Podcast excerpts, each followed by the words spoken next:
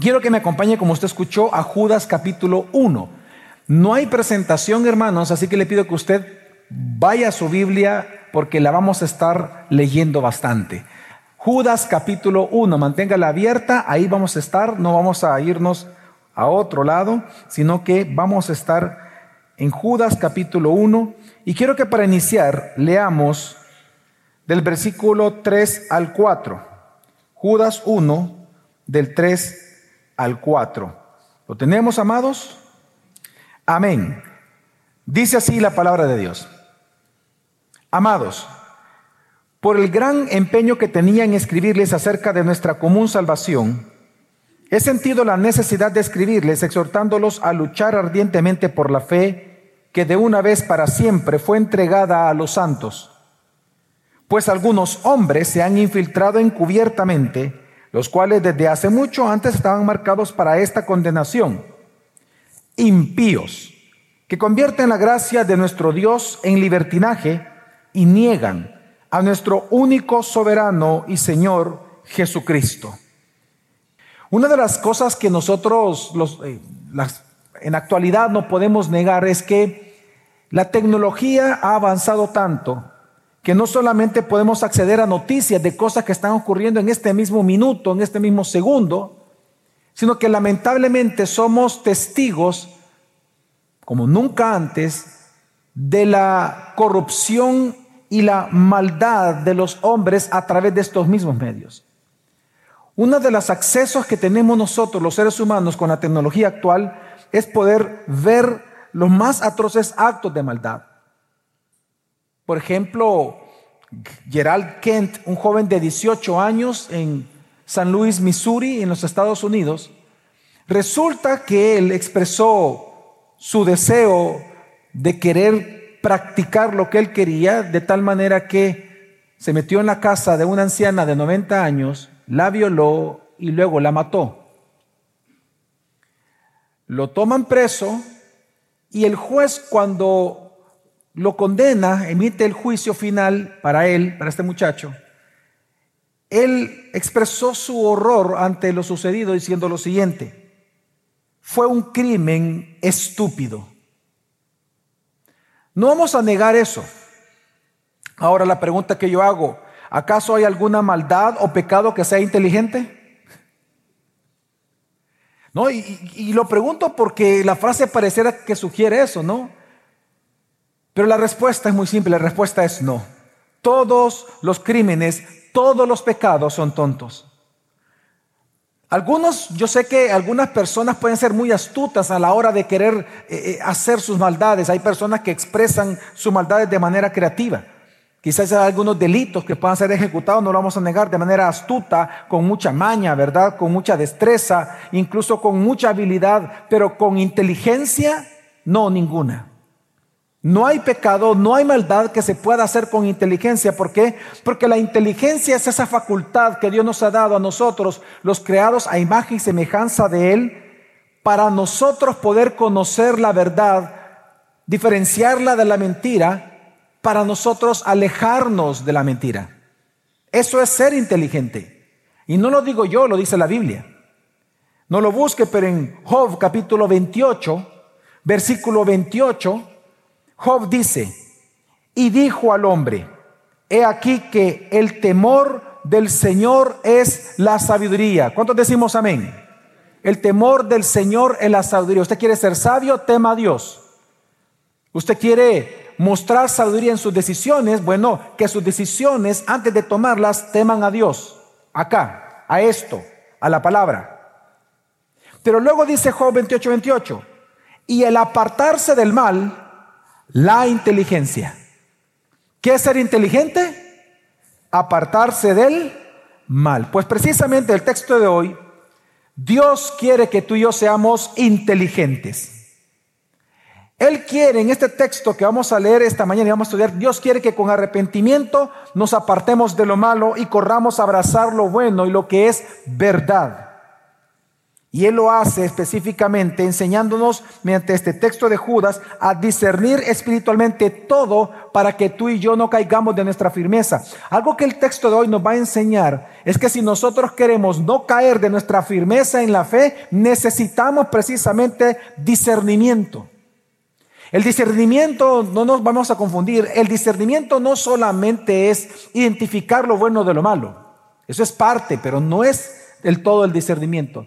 El discernimiento, hermanos, es una facultad, una, es una percepción espiritual profunda, una capacidad que Dios nos ha dado que nos permite ver más allá de lo que vemos, ver más allá de lo obvio, ver más allá de las apariencias externas para poder entender la naturaleza de las cosas, de las personas, de lo que oímos y de lo que vemos. Discernimiento no solamente tiene que ver con que qué es verdad y qué es mentira, no, sino que es poder analizar cualquier circunstancia y ver más allá de lo que se observa. Es una capacidad de análisis, de profundización, en donde es una capacidad espiritual que Dios nos da para nosotros saber lo que está detrás, la naturaleza detrás de las cosas que están ocurriendo. Por lo tanto, este discernimiento lo vemos aquí en Escritura, que lo que hace Judas en el texto de esta mañana es que Él nos va a enseñar a discernir, a ver la naturaleza de la maldad, la naturaleza de los malos y el juicio que va a venir sobre los malos. Es decir, Él quiere que entendamos muchas cosas alrededor del oscuro mundo de la maldad, para que tú y yo no hagamos eso. Ese es el gran objetivo de ese texto. Dios quiere que seamos inteligentes, que nos apartemos del mal. El apartarse del mal es la inteligencia, dice la Biblia. Así que Dios quiere, mediante este texto tan interesante, tan rico en detalle, a que nos aprendamos a, separar del mal. La semana pasada nosotros estuvimos leyendo y estudiando acerca de cómo luchar ardientemente por nuestra fe. Pues bien, hoy lo que vamos a ver es por qué tenemos que hacer eso. Eso no se respondió la semana pasada. La semana pasada hablamos de cómo. Es decir, se nos da el mandamiento, luchemos por nuestra fe. Perfecto, ¿cómo? Lo respondimos. Ahora el texto va a responder por qué tenemos que luchar por nuestra fe. Y precisamente lo que nos va a enseñar la escritura es que la razón por la cual tenemos que luchar es porque en un tiempo como hoy, en donde las falsas ideas se entremezclan y la verdad se está relativizando, el discernimiento, hermanos, es un baluarte importante en la vida del cristiano para que nuestra fe no se erosione, para que nuestra fe no mengüe, para que nosotros no caigamos de nuestra firmeza. Al igual, por ejemplo, que un médico, a través de un buen diagnóstico y a través de un buen tratamiento, ayuda a sus pacientes, así Judas ahora busca equiparte a ti y a mí, a la iglesia local, con un discernimiento tan necesario para reconocer el veneno de la falsa doctrina y por lo tanto identificarla antes que ésta nos corrompa a nosotros. De hecho, hoy lo que vamos a ver, y es la intención de mi sermón, es exhortarte a que porque estamos expuestos a muchas mentiras, discernamos para guardar nuestra fe. Es el objetivo del sermón de esta mañana. El sermón, de hecho, el título del sermón es Cristianos inteligentes. Cristianos inteligentes. Ahora, lo que vamos a ver, el texto es sumamente interesante porque está rico en detalle. Hay muchas imágenes importantes en este texto. Es un texto largo, pero que es un texto que es muy bondadoso para entenderlo porque son historias que usted y yo ya conocemos cuando cita historias del Antiguo Testamento y son realidades que estaban viviendo muy claras descritas por Judas en aquel momento con hermanos nuestros. Así que en el texto de hoy vamos a ver, número uno, el fin último de los impíos, el fin eterno de los impíos, que así comienza Judas. En segundo lugar, vamos a ver la identidad de estos impíos. Número tres, la vida de los impíos ante los ojos de Dios, es decir, cómo Dios ve a los impíos, para que tú y yo aprendamos a verlos de la misma manera como Dios los ve y no como cheros como muchas veces los queremos ver nosotros, o como algo liviano que no nos daña. Y por último, vamos a ver el juicio de Dios sobre los impíos. Y luego de todo esto, vamos a observar qué ser cristianos inteligentes y la razón por la cual Dios nos ha enseñado esto en esta mañana. Así que es un buen viaje el que vamos a realizar con diferentes paradas, pero esperamos llegar al final con éxito. Amén. Bueno, lo primero que el texto nos enseña es acerca del el fin último de los impíos, porque el mandato de Judas es muy claro. Dice que tenemos que luchar ardientemente por la doctrina por lo que hemos aprendido de la fe cristiana, de la Biblia, del Evangelio, de la gracia. ¿Por qué? Porque hombres impíos se han introducido en la iglesia encubiertamente. La pregunta que surge normal y natural sería, Judas, ¿y quiénes son? Porque yo no quiero que mis hijos sean engañados por ellos, yo no sé quiénes son. ¿Me puedes decir los nombres y los apellidos? Y Judas lo que hace, lo primero que él va a mostrar es, para que nosotros aprendamos a discernir, es mostrarnos el fin último de los impíos a la luz del Antiguo Testamento. ¿Qué es lo que le vino a los impíos del Antiguo Testamento para que entendamos lo que puede venir en los impíos de, ahora, de este tiempo? Así que leamos versículos 5 al 7 y él se refiere a esto en estos textos. Dice, ahora quiero recordarles a ustedes, aunque ya definitivamente lo saben todo, ahí se refiere a que lo saben todo del Antiguo Testamento, que el Señor, habiendo salvado al pueblo de la tierra de Egipto, destruyó después a los que no creyeron. Y a los ángeles que no conservaron su señoría original, sino que abandonaron su morada legítima, los ha guardado en prisiones eternas bajo tinieblas, para el juicio del gran día. Así también Sodoma y Gomorra, las ciudades circunvencinas, a semejanza de aquellos, puesto que ellas se corrompieron y siguieron carne extraña, son exhibidas como ejemplo al sufrir el castigo del fuego eterno. Ok, en estos versículos lo que hace Judas es describir cómo Dios castigó a tres grupos de personas del Antiguo Testamento. Cómo Dios los castigó a estos rebeldes del Antiguo Testamento como un ejemplo para nosotros, dice, de lo que van a sufrir los impíos de hoy.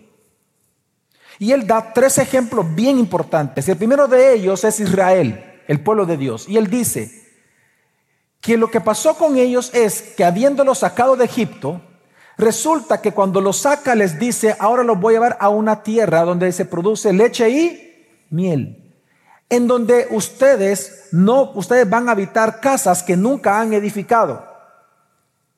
Es una tierra de bendición, es la tierra mía para ustedes. Lo que van a tener que hacer es enfrentarlos a ellos, pero yo les daré la victoria. Ustedes tienen que entrar a la tierra prometida y conquistarla, pero yo les daré la victoria.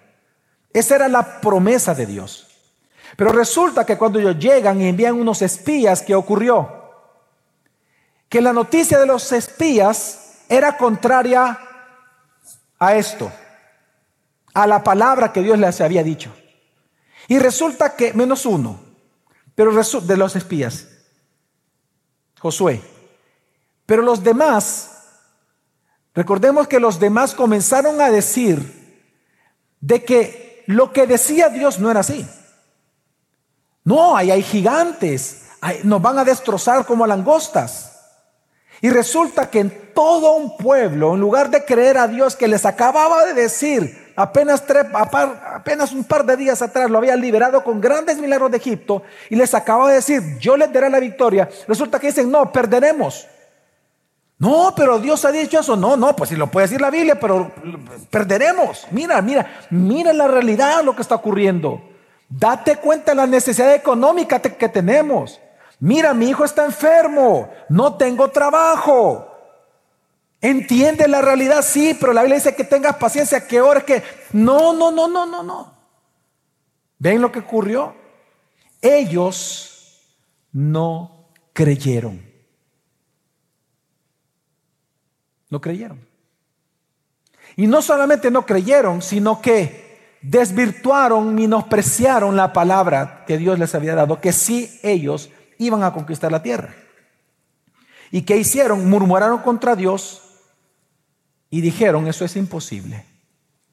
Lo que es posible para Dios, ellos dijeron, es imposible aún para Dios. Y entonces Dios dijo, bueno, como fueron desobedientes y están apostatando y están negando mi palabra, los mató exactamente a toda esa generación. A todos los mató entre los 40 años que estuvieron vagando en el desierto. ¿Quiénes son estos? Hoy en día son aquellos que murmuran de la palabra para justificar sus deseos, para justificar sus decisiones. Judas está describiendo quiénes son los impíos dentro de una iglesia. Y está diciendo, estos son los que murmuran. Todo el tiempo se están quejando, que no, que, el pastor dijo eso, que se predicó, que el discipulador dijo eso. No, pero no, no, es que eso no es así, que mira, es que ellos no saben la realidad de uno. Pues sí, como ellos, pues sí, predican. Y, para ellos es bien fácil leerlo, pero que no están viendo lo que estoy viviendo.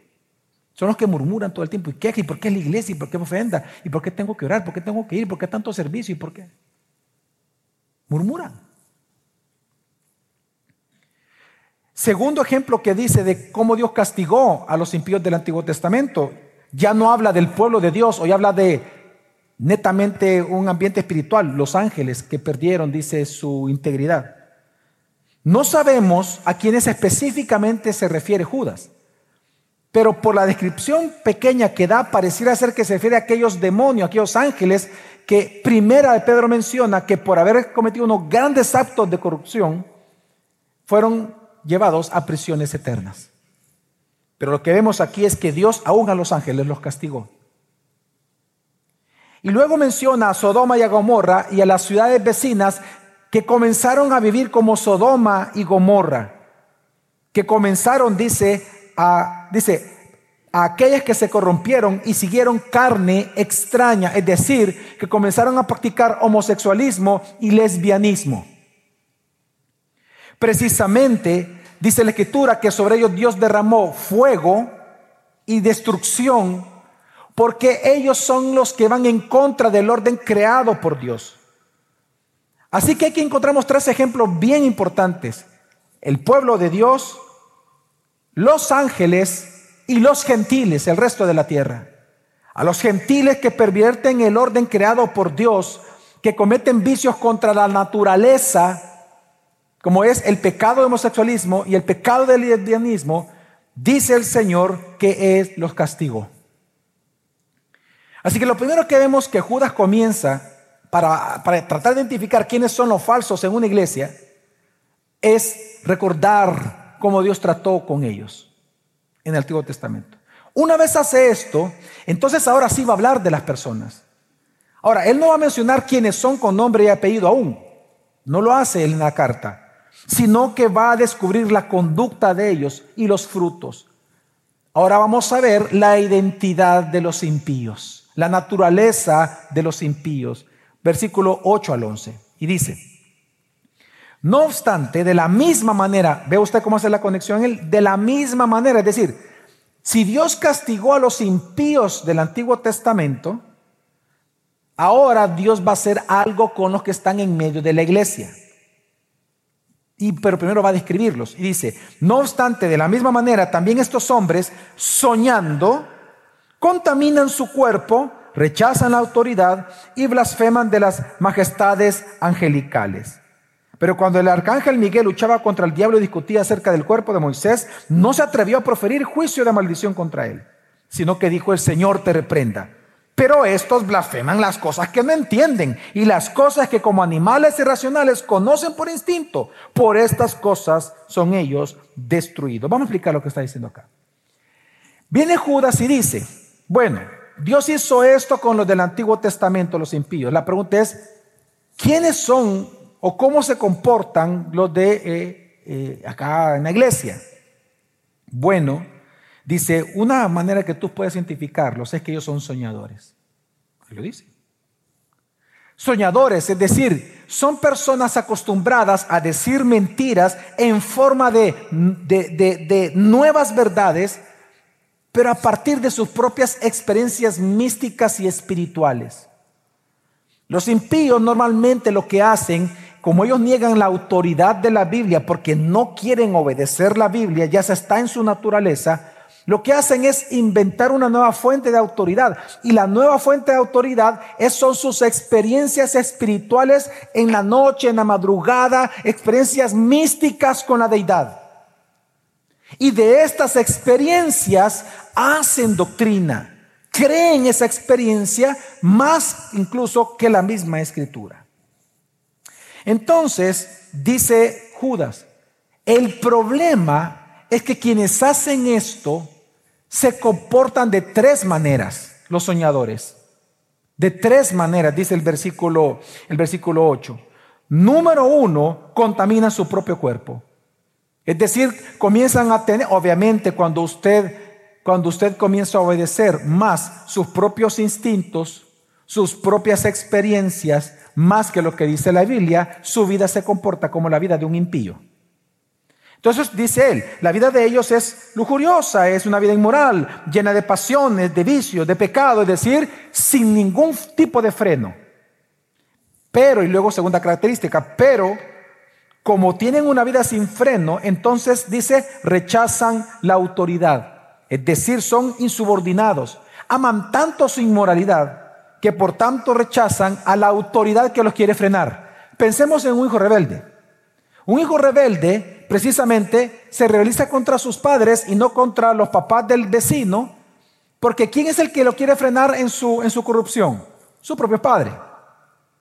Él está tan absorto y tan envuelto en su propio egoísmo que todo aquel que le diga no hagas eso, lo ve como un enemigo. Entonces dice aquí Judas, así son los soñadores. Están tan envueltos en sus propias mentiras que una conducta que tú vas a ver para identificarlos es que ellos son rebeldes a la autoridad. A la autoridad de la palabra, a las autoridades civiles, a las autoridades religiosas, a las autoridades en la esfera familiar, a las autoridades en la esfera de educación a todo tipo de autoridad. Por lo tanto, y esto lo lleva a un tercer lugar, a una tercera conducta. Versículo 8 al final. Y blasfeman de las majestades angelicales. Esto es decir, que son irreverentes. Blasfemar aquí se está refiriendo a murmurar de las autoridades. Y mire, y este, y este ejemplo es tan impresionante que está diciendo Judas, que él ocupa un ejemplo espectacular. Él dice, para demostrarte cuán irreverentes son los impíos, cuán irreverentes son los falsos maestros en una iglesia local, el falso cristiano, para que tú veas cuán irreverente es, te un ejemplo. El arcángel Miguel. Y pone este ejemplo. Resulta que él está citando a cuando, ¿recuerdan cuando Moisés murió? Dios envía al arcángel Miguel para que él tomara el cuerpo de Moisés y lo enterrara en un lugar que no lo supiera ningún israelita y ni siquiera Satanás lo supiera, porque recuerda que Satanás simplemente es una criatura, él no es omnipresente, él no es omnisciente, él es una criatura, él solo puede estar en un solo lugar a la vez. Entonces el arcángel Miguel tenía que ocultarle a Satanás y a todos el cuerpo de Moisés para que no lo idolatraran. Satanás quería ocupar el cuerpo de Moisés para idolatrar, entonces comienzan a pelear por el cuerpo de Moisés. Entonces el arcángel Miguel en un pleito, él podía, hermanos, él podía haberle dicho a, Dios, Dios, dame el poder y autoridad para, para pegarle a este. ¿Pudo haberlo hecho el arcángel Miguel, sí o no? Sí. El arcángel Miguel pudo haberle dicho a Dios, Dios, concédeme la autoridad para yo reprenderlo. ¿Pudo haber dicho eso? Sí. ¿Pero qué hizo el arcángel Miguel? Simplemente dijo esto. Que el Señor te reprenda. Ahora la pregunta, ¿por qué hizo eso? Y es que, hermanos, el arcángel Miguel entendió esto. Y este punto, vean todos para acá por un instante y no se me distraiga, porque esto aclara mucho lo que está ocurriendo en El Salvador. El arcángel Miguel le dijo, Jehová te reprenda, porque él sabía que el único que puede detenerla con autoridad, el único que es autoridad y puede detener el avance de Satanás es Dios. Una pregunta, si Satanás, si, si el arcángel Miguel le hubiera dicho a Satanás, Satanás, te ordeno que no sigas, ¿Le hubiera hecho caso al arcángel Miguel? Hermanos, ¿le hubiera hecho caso? No, ¿por qué? Porque él no es el soberano. Pero ¿qué pasa si Dios le dice, cállate Satanás? ¿Qué tiene que hacer Satanás? Y aunque, aunque intente hablar, ¿qué pasaría? No podría. ¿Por qué Judas pone este ejemplo? Porque no vamos a negar que hoy en día una característica de los impíos es que ellos te dicen, yo reprendo este espíritu de mentira, reprendo esta enfermedad, sal fuera, yo reprendo a Satanás de mi vida, reprendo a Satanás de este cuerpo. ¿Que acaso eres tú Dios y eres el soberano para andar reprendiendo todas las autoridades espirituales? No. El único que tiene el poder y la autoridad sobre cualquiera de nosotros, incluyendo la creación espiritual, es nuestro Señor soberano Jesucristo. Pero una característica de los impíos es pensar que ellos sí tienen la autoridad. Por eso es que usted ve a muchos locos diciendo eso. Reprendo todo espíritu de coquetería.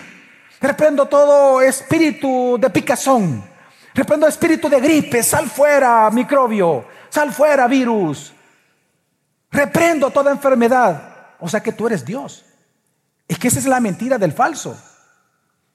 Por eso es que él dice, ellos blasfeman contra las autoridades y hablan cosas que no entiende, dice Judas. Mientras Dios te está diciendo, sé inteligente, hijo. Sé inteligente. No participes de eso. Mira el ejemplo de, de Miguel. No participes de eso. Lamentablemente hoy es así. Los falsos maestros siempre han pensado que tienen autoridad sobre Satanás, sobre los demonios, sobre cualquier otra persona, y por eso hablan con mucha presunción del mal. Y te sacan dinero, y te, y, te, y te, te abusan espiritualmente y hacen que tú dependas de ellos. Nunca te llevan a depender de Cristo porque ellos se creen Cristo. Ellos piensan que tienen la autoridad de Cristo en ellos, que solo Cristo tiene. Y entonces ahora, en este contexto, viene y dice, Versículo 11, acompáñeme. Y hoy va a presentar un ejemplo del Antiguo Testamento de esto que le está enseñando. Y dice, ay de ellos, porque han seguido el camino de Caín y por ganar dinero se lanzaron al error de Balán y perecieron en la rebelión de Coré. Veamos cada uno rápidamente a Dios. ¿Quién fue Caín? Caín fue un hijo de Adán y Eva. Caín lo que pasó fue lo siguiente. Caín, él presentó una ofrenda, él quiso adorar a Dios pero de una manera en que él quería. Mientras que Abel adoró a Dios de la manera en que Dios había solicitado ser adorado. Obviamente cuando Dios ve ambas ofrendas, ambos actos de adoración, rechaza el de Caín porque su corazón era malvado, por eso lo presentó como él quería, mientras que Abel lo presentó como Dios demanda porque el corazón estaba con Dios, era justo Abel. Resulta entonces que Caín se enoja y termina matando a Abel. Caín aquí, ¿por qué lo pone Judas como ejemplo? Porque Caín, hermanos, es el prototipo de aquellas personas en una iglesia local que son religiosos, que vienen a la iglesia, están posiblemente en el discipulado, posiblemente están incluso sirviendo en algún ministerio, vienen aquí los domingos, dicen amén, están escuchando, aplauden cuando deben de aplaudir o están cantando la alabanza, pero resulta que ellos son desobedientes en la semana. Son, Caín es el prototipo del religioso desobediente. Es religioso, pero vive a su manera está fornicando todo el día con su novia, con su novio, no se quiere casar, le vale la vida, hace las cosas que quiere, a su manera, ¿verdad? Como dice el corito, ¿verdad? A mi manera, ¿verdad? ¿Sí? Entonces, ¿verdad? Quiere hacer las cosas a su manera. Y pero viene la iglesia, viene, viene de lejos, viene media hora, 40 minutos, pero viene. Y está aquí. Y cuando usted habla con él, no, yo fui a la iglesia el domingo. Buenísima estuvo la prédica. hombre, qué bárbaro. Mira, y por cierto, ¿y tu novia siempre estás viviendo con ella? Pues sí, es que así nos amamos. Dios nos entiende. Ese es Caín. Esos son los Caínes de hoy. Balaam. Balaam fue un profeta, esto está en números, que el rey moabita llamado Acab lo contrata, o sea, le paga para que como profeta maldijera a Israel. Entonces Balaam recibe las chirilicas por recibir dinero, un aumento de salario, un ingreso pasivo, una inversión por aquí y por allá. Entonces viene y dice, ok. Y él fue a querer maldecir a Israel y a inducirlo a la idolatría. Obviamente Dios se opuso. Fue cuando aparece un ángel. ¿Se acuerdan que él, no lo vio, pero la burra lo vio y le habla a la burra? ¿Se acuerdan de ese pasaje? Ok. Balaam, hermanos, los, los Balaam de hoy son aquellos que actúan por dinero, por codicia, por lucro y les sacan provecho a todas las cosas. Estos son aquellos que por dinero, por fama, por comodidad, no son fieles ni obedientes. Mire, un ejemplo clásico, el clásico, ¿cuál es el ejemplo clásico en este punto? El diezmo y la ofrenda.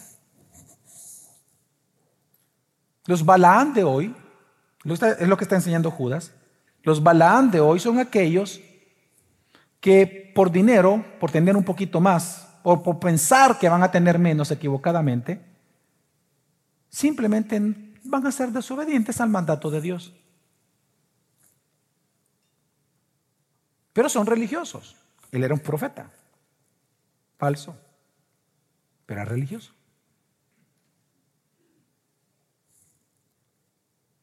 Y él dice, Judas, miren cómo se comportan los impíos. Recuerden que está describiendo la identidad de un impío. Y luego dice, pone otro ejemplo, Coré. Coré era, el primo de Moisés. Él era un levita. Tenía funciones de liderazgo importantes. Pero resulta que el día en que Moisés eligió los sacerdotes que estarían ministrando todo el tiempo delante de Dios, precisamente Coré frotó sus manos posiblemente, si tenía bigote se lo arremangó el bigote y dijo, ve, voy a ser elegido. Wow, yo tengo conecte, es mi primo, mi primazo Moisés. Excelente aquí primazo. Y yo sé también de que me va a ayudar, pues si yo soy levita, así que legalmente puede elegirme. Ya estuvo con ese sacerdote del Dios eterno, aleluya. Y en ese instante Moisés no lo eligió a él, y eligió a otros. A otros le dio el trabajo, no a usted.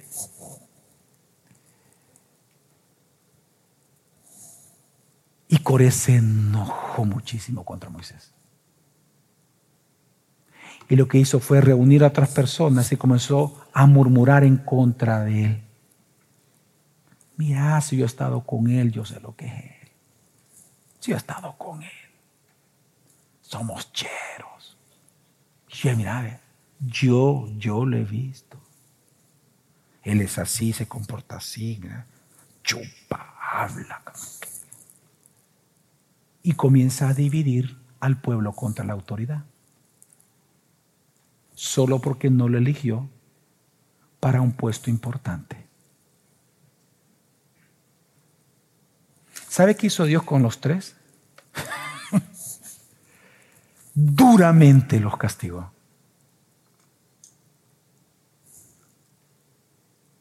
Todos sufrieron la ira de Dios porque eran impíos sus obras mostraron el tipo de árbol que ellos eran. Ahora, una vez hace esto, entonces, Judas, ahora va a presentar cómo Dios ve a estas personas, cómo Dios las ve, cómo Dios, cómo la vida de estos impíos son ante los ojos de Dios. Y esto es importante porque Muchas veces el falso maestro o el impío puede ser tu propio familiar. Puede ser tu hijo, tu hija, tu esposo, tu esposa. Puede ser tu primo, tu prima, tu sobrino, tu sobrina, tu tío, tu tía. Puede ser tu chero de toda la vida. Tú sabes que él está cometiendo actos inmorales, estás, tú sabes que está cometiendo atrocidades. Y como es tu chero, tranquilo, todo fresco y todo tropical. Pero ahora Judas va a mostrar cómo Dios los ve a ellos para que tú también aprendas a verlo como Dios los ve. Porque al final lo que Dios quiere es que tú no te contamines como ellos ya están contaminados. Ese es el fin de este texto. Dios te ama tanto a ti que quiere que tú seas inteligente. que es la inteligencia? Apartarse del mal. Entonces, ahora Judas lo que va a hacer es enseñar cómo Dios ve a estas personas, aunque sean tus familiares. Veamos del 12 al 13. Ocupa cinco metáforas importantes. Dice, estos son escollos ocultos en los ágapes de ustedes cuando banquetean con ustedes sin temor, apacentándose a sí mismos. Son nubes sin agua, llevadas por los vientos, árboles de otoño sin fruto, dos veces muertos y desarraigados. Son olas furiosas del mar que arrojan como espuma su propia vergüenza. Estrellas errantes para quienes la oscuridad de las tinieblas ha sido reservada para siempre. Bueno, lo primero que dice que son escollos. En Reina Valera creo que aparece la palabra manchas, pero la palabra es escollo. Un escollo es una formación coral, coralina, en el mar, a orilla, que cuando los barcos se van acercando a estos, tienen la capacidad de romper, son tan fuertes que tienen la capacidad de romper el casco del barco. Entonces la figura que está ocupando Judas es, dice, los impíos que están encubiertos en él son tan peligrosos que Dios los ve como escollos, es decir, como esta formación que lo que hacen es romper tu vida, romper la iglesia, querer dividirla y hundir tu vida en lo más profundo de la corrupción. Son escollos, así los ve Dios peligrosos para tu vida, peligrosos para tu familia, peligrosos para tu vida en general, peligrosos para tu discipulado, peligrosos para el ministerio. Son escollos.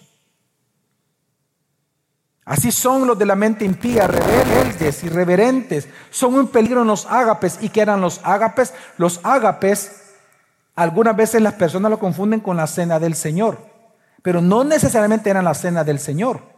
Los ágapes eran lo más parecido hoy en día serían los discipulados. Los ágapes eran reuniones cristianas, en donde se hacían cuatro cosas. La enseñanza de la palabra. Número dos, lo que se hacía era eh, estimularse mutuamente, confrontarse mutuamente y cuidarse mutuamente.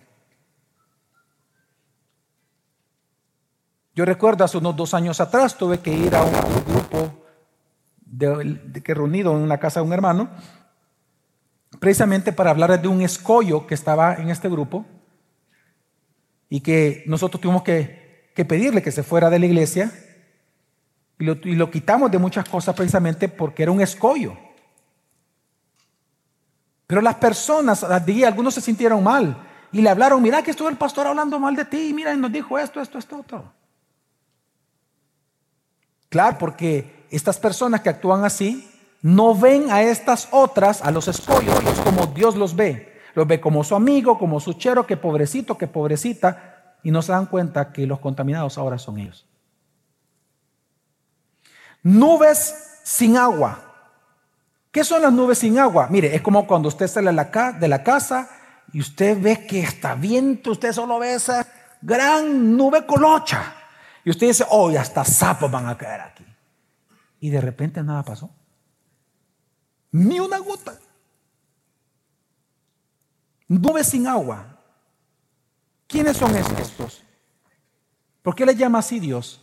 Porque son personas que todo el tiempo le prometen a usted cosas y no pasa nada. Ya vas a ver que Dios te va a sacar de esta. Y al día siguiente peor está usted.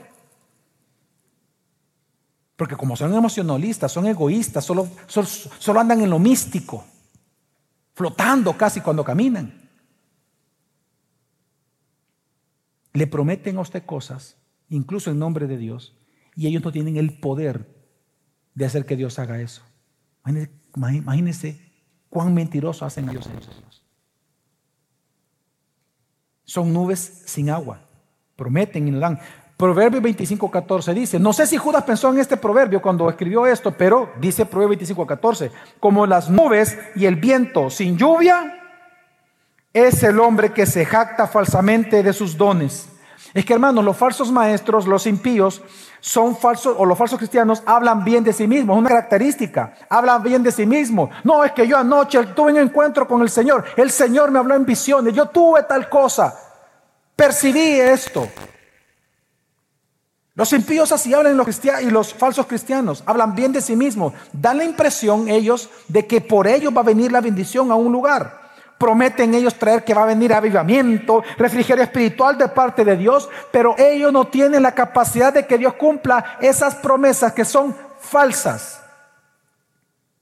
Y por eso son nubes que usted las ve, usted dice, wow, algo va a ocurrir en este lugar y, y al día siguiente que usted fue a su casa con los mismos problemas que tiene que enfrentar, nunca ocurrió nada. Árboles de otoño sin fruto, dice luego, dos veces muertos y desarraigados. Los árboles de otoño son aquellos árboles que se espera en otoño el agricultor que den fruto. Es la última etapa para que dé fruto. Y lamentablemente cuando un árbol en otoño no da fruto, desilusiona al agricultor porque ni modo él sabe que ahora tiene que esperar hasta la siguiente cosecha, al siguiente año, para ver si da fruto ese árbol. Por lo tanto, esta frase está describiendo una realidad que de la desilusión de una cosecha estéril. Es similar a lo anterior. El falso cristiano es aquel que nunca da fruto. Usted espera, usted dice, no, que te tiene algo. Yo sé que va a ser un tremendo predicador. No, yo creo que puede ser hasta pastor. Y así. Y resulta que pasan los años y nunca se vio nada. En él, el carácter nunca fue formado. Nunca dio fruto cristiano. Yo le he contado del caso de alguien llamado el, payaso, el paya. El payaso era un hombre que conocimos hace muchos años así, era el apodo que, que le decían que la, no le digo uno, estoy hablando de 15, 20 personas que lo conocían, no hombre, te va a ser predicador y pastor, porque era muy carismático, como que si eso tiene, como que eso tiene que ver con ser pastor, pero bueno, y que era muy carismático y todo, el paya, el paya. Y resulta que el paya, su vida fue la de un payaso, en el sentido de que se entregó de lleno a tener una cantidad de mujeres, tuvo, no sé, como 20, 25 hijos, cuando apenas tenía 22, 23 años. Y él se hizo eh, físico-culturista. Y él amaba su cuerpo. Y resulta que un día, después del gimnasio, se fue corriendo a la casa de su novia del momento. Llega a la casa y cuando le abre la puerta, eso lo contó la misma novia, se desplomó en sus brazos y murió. Precisamente los dos ídolos que él idolatraba en ese momento estaban cuando él murió.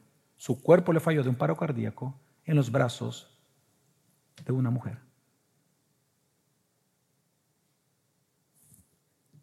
Son árboles de otoño, nunca dan fruto.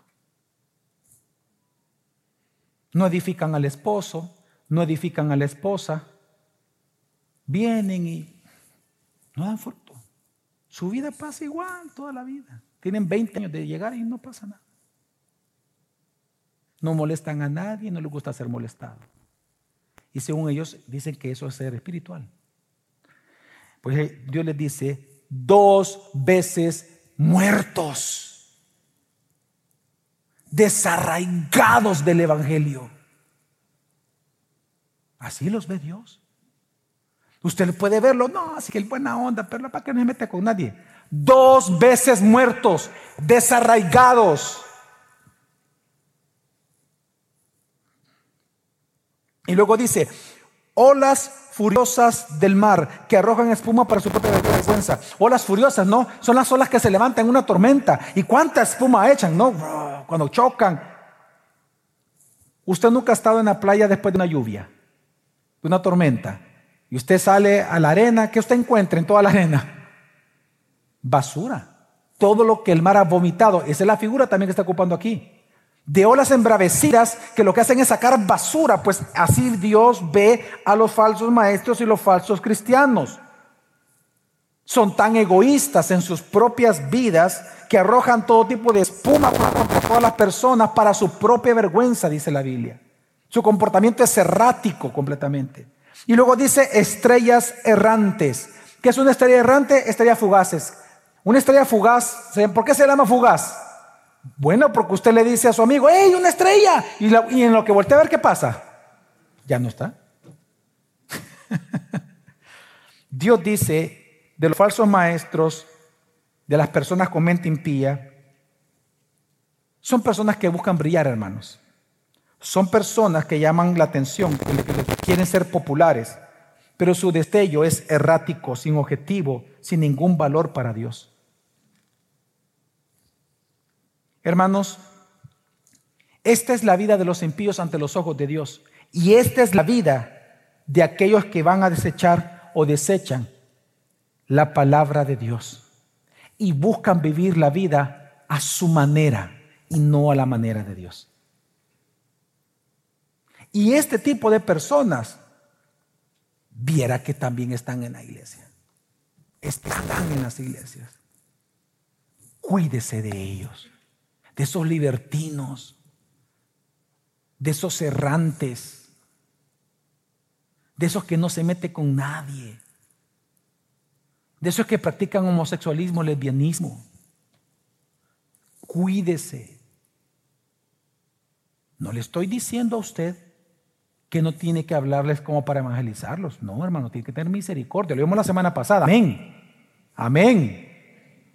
Pero no puede comulgar con ellos.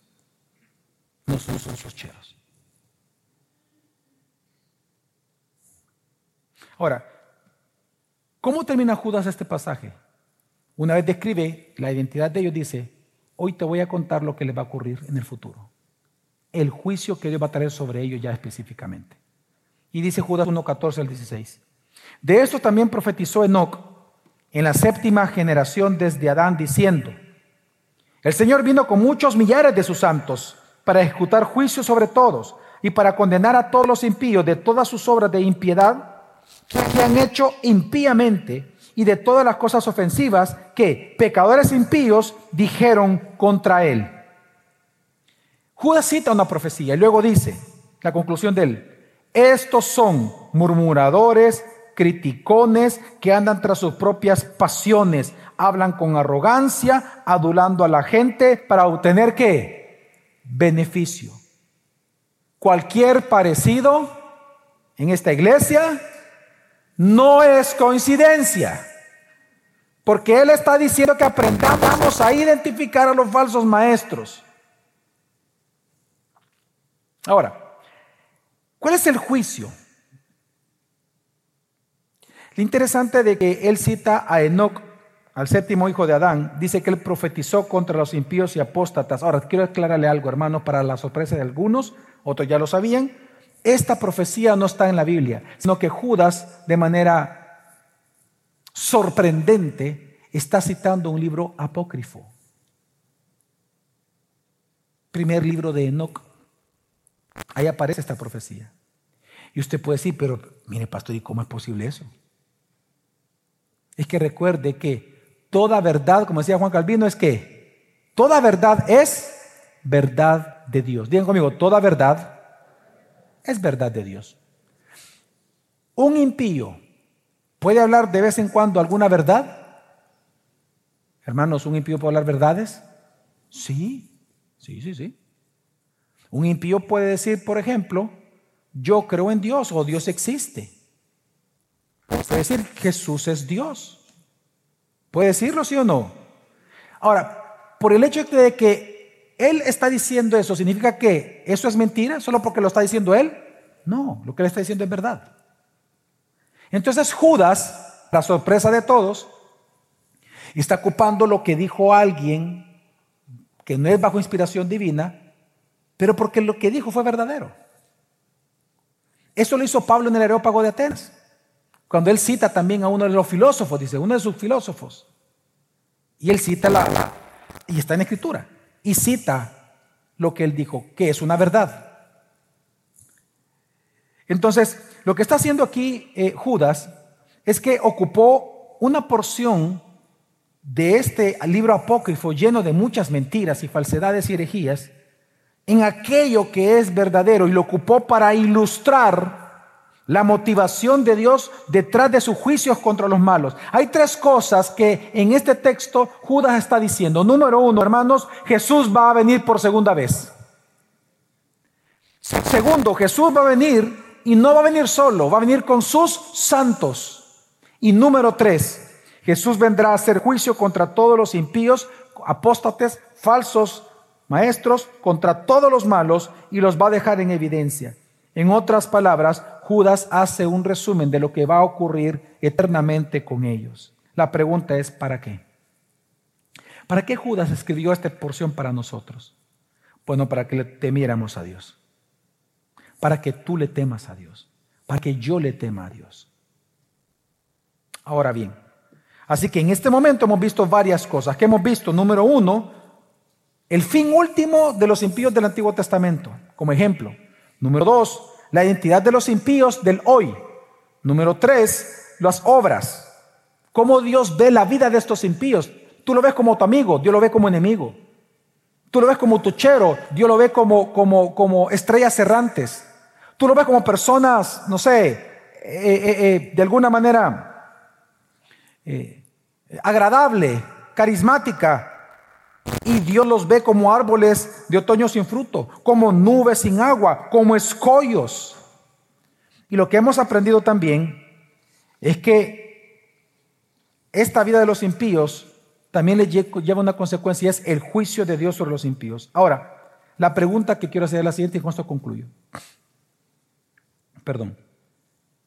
Hermanos, ¿por qué Dios en una carta tan chiquitita como la de Judas más del 50% de los versículos lo ocupó para enseñar esto que estamos viendo aquí. ¿Por qué Dios nos da tanto detalle de los impíos, de la naturaleza de los impíos? Oiga la palabra que estoy ocupando. De la naturaleza de los impíos, de lo que está detrás de sus acciones, de lo que va a venir sobre ellos y de cómo Dios los ve. ¿Por qué Dios nos enseña esto? ¿Qué pretende Dios? Lo dije al inicio. Él quiere que tú y yo seamos qué? Cristianos inteligentes.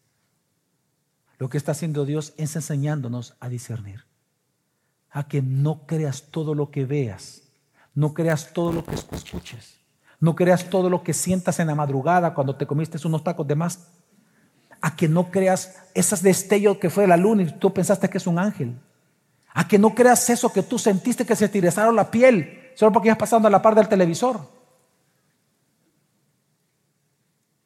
A que no, Dios lo que quiere es que disiernas a la luz de la Biblia, palabra profética más segura, que disiernas todo lo que tú ves, todo lo que tú oyes, todo lo que tú sientes a la luz de la escritura, para que tengas una vida de fe agradable a los ojos de tu Redentor Jesús.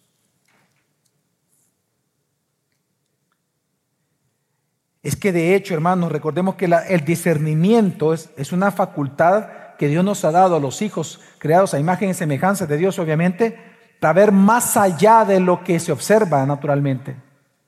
Me refiero para entender lo que está detrás de la naturaleza de algo. Así que Judas nos está enseñando a discernir para no caer de nuestra firmeza. Ahora, yo personalmente, hermanos, encuentro cinco razones muy rápidas por las que Dios nos está enseñando este texto muy importante para nosotros. Número uno, hermanos, este texto sí o sí es una advertencia para nosotros los cristianos. ¿Sí o no, hermanos? ¿Sí o no, hermanos? Claro, es, es obvio, ¿no? Dios nos está enseñando a que si estamos cometiendo algún pecado de eso, nos arrepintamos. Es una advertencia, una advertencia de que Dios quiere que, que, que nosotros viendo el carácter inmutable de Dios, temamos a Dios. Es que algo hermoso de este texto es cierto. Habla de impíos, habla de juicio, habla de horas merecidas, etc. Pero hermano, ¿quién es el que brilla en todo esto? ¿Sabe quién brilla? Dios. Lo que vemos en este texto es el carácter inmutable de Dios. Un Dios que es santo, santo, santo hasta el día de hoy. Y es un Dios justo hasta el día de hoy. Este texto es una seria advertencia para nosotros, para hacernos entender que si Dios es el mismo ayer, hoy y por los siglos, significa que hasta el día de hoy Él sigue castigando pecados. Amén. Amén. Así que todos los juicios que vemos en este texto son una advertencia para aquellos que también disfrazados de piadosos que están en este servicio, precisamente en este servicio, aquellos que se disfrazan de piadosos y religiosos, pero están corrompiendo la fe de otros, se arrepientan. Para ti también es esto. Pero en segundo lugar, también una segunda razón por la cual Dios nos enseña todo esto, hermanos, es una exhortación. Dios nos está exhortando a identificar quiénes son los falsos maestros, a identificar quiénes son los falsos cristianos, para que tú te alejes de ellos, no teniendo comunión con ellos, aunque sean parientes tuyos, porque entiendes cómo Dios los ve a ellos, pero con la compasión de también de evangelizarlos. Dios también nos está enseñando, nos está exhortando a identificar bajo a aquellos que bajo un disfraz de piedad propagan enseñanzas contrarias a la sana doctrina. Identifícalo y aléjate. De hecho, el saber identificar a estas personas dentro de la iglesia es defender la integridad de la iglesia como cuerpo de Cristo. Digo esto porque algunos puedan pensar que identificar este tipo de personas en la iglesia no es correcto. No, es que no podemos, es que no podemos juzgar a nadie, pastor. Falsa enseñanza me estás diciendo tú.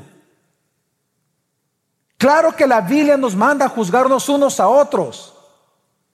¿Sabe lo que, lo que sí dice la Biblia que no hay que hacer? Juicios indebidos, juicios injustos. Ese es el problema. Pero aún 1 Corintios 11 me dice que cada uno tiene que juzgarse incluso a sí mismo a la hora de tomar la cena del Señor. ¿No se acuerdan de ese pasaje? Si siempre lo leemos casi siempre en la cena del Señor. Que tenemos que examinarnos. Y cada uno tiene que juzgarse a sí mismo, dice Pablo. Lo que pasa es que algunos dicen, no, es que, es mi familia, es mi, es, mi, es mi, sobrino, es mi sobrina, es mi tío, es mi tía, es mi papá, mi mamá. Si él se va, yo también me voy. ¿Y por qué? ¿Vas a seguir a un hereje? ¿Vas a seguir a un, a un falso cristiano? O sea, está bien que lo sigas para evangelizarlo, pero no para avalar su pecado. No, no para eso es que en estos casos se demuestra a quién tú le temes más, a Dios o a los hombres. Si tú le temes a Dios, vas a hacer lo que Dios dice, vas a ver las cosas como Él las ve, amén.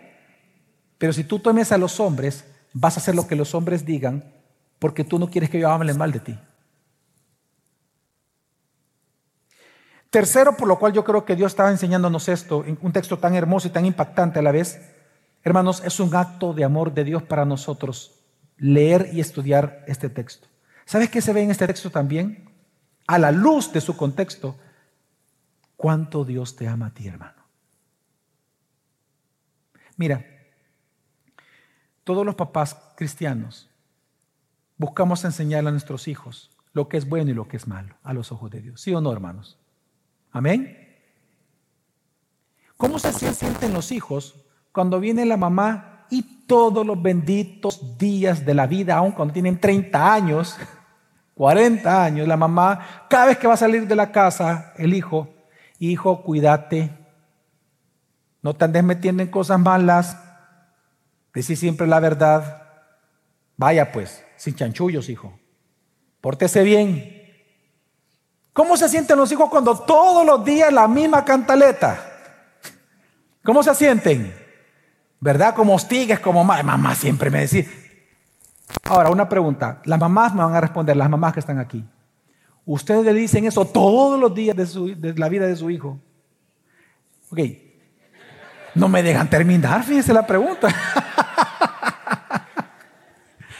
¿Ustedes lo hacen porque los odian o porque los aman?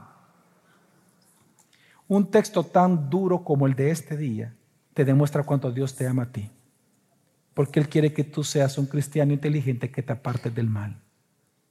Él te ama a ti. Y te va a insistir en dejar esto. Él quiere que tú disiernas para que lo glorifiques a Él con tu vida realmente. Al igual que un médico, como le decía, busca cuidar a sus pacientes. Así Judas aquí está esperando equipar a la iglesia para que disierna realmente el veneno, la falsa doctrina, antes de que te corrompa a ti y a tu familia. Número cuatro, yo creo que este texto es importante porque nos ofrece consuelo y esperanza en Cristo. Este texto nos ofrece en su contexto esperanza en Cristo. ¿Por qué? Hermanos, en un mundo roto y a menudo caótico, saber que Dios es justo y que no va a prevalecer la maldad sobre la tierra, nos brinda una esperanza a cada uno de nosotros. Este texto nos enseña y nos recuerda que a pesar de las tribulaciones y pruebas que tú puedas estar viviendo hoy, estamos en las manos de un Dios soberano que nos redime, que nos restaura, que nos ama, que nos ayuda y que finalmente va a restaurar todas las cosas para su gloria, incluyendo tu vida. Este texto nos, enseña que si bien es cierto, muchas veces tú y yo no tenemos el poder de cambiar las circunstancias, pero tenemos un Padre que es vengador por nosotros y que Él un día hará juicio. Y ese juicio nos va a alegrar nuestro corazón contra los impíos. Amén. Pero también este texto, en quinto lugar, sí encuentro una razón especial por la cual Dios también nos lo enseña. Y es porque aquí vemos nosotros a valorar el Evangelio. Hermano, hermanas, todos los que están aquí, todos, todos, todos. Tú y yo fuimos así, como lo describe Judas. Tú y yo fuimos así un día. ¿Sí o no? ¿Sí o no? ¿Sí o no? Pero ¿por qué ya no somos así? Por la gracia y misericordia y la salvación de nuestro Señor Jesucristo. Así que que este texto nos haga pensar en el valor del Evangelio en nuestra vida. Cuán grande es el amor de Dios que me ha salvado sin merecerlo yo era así peor. Y Dios me ha perdonado para su gloria. Y así con cada uno de nosotros. Así que que Dios, hermanos, que este texto también nos motive a evangelizar a otros. Como dice el mismo Judas, arrebatándolos del fuego, por si Dios quiere que ellos también se salven. Amén. Demos gloria a Dios por su enseñanza de cada día. Vamos a orar.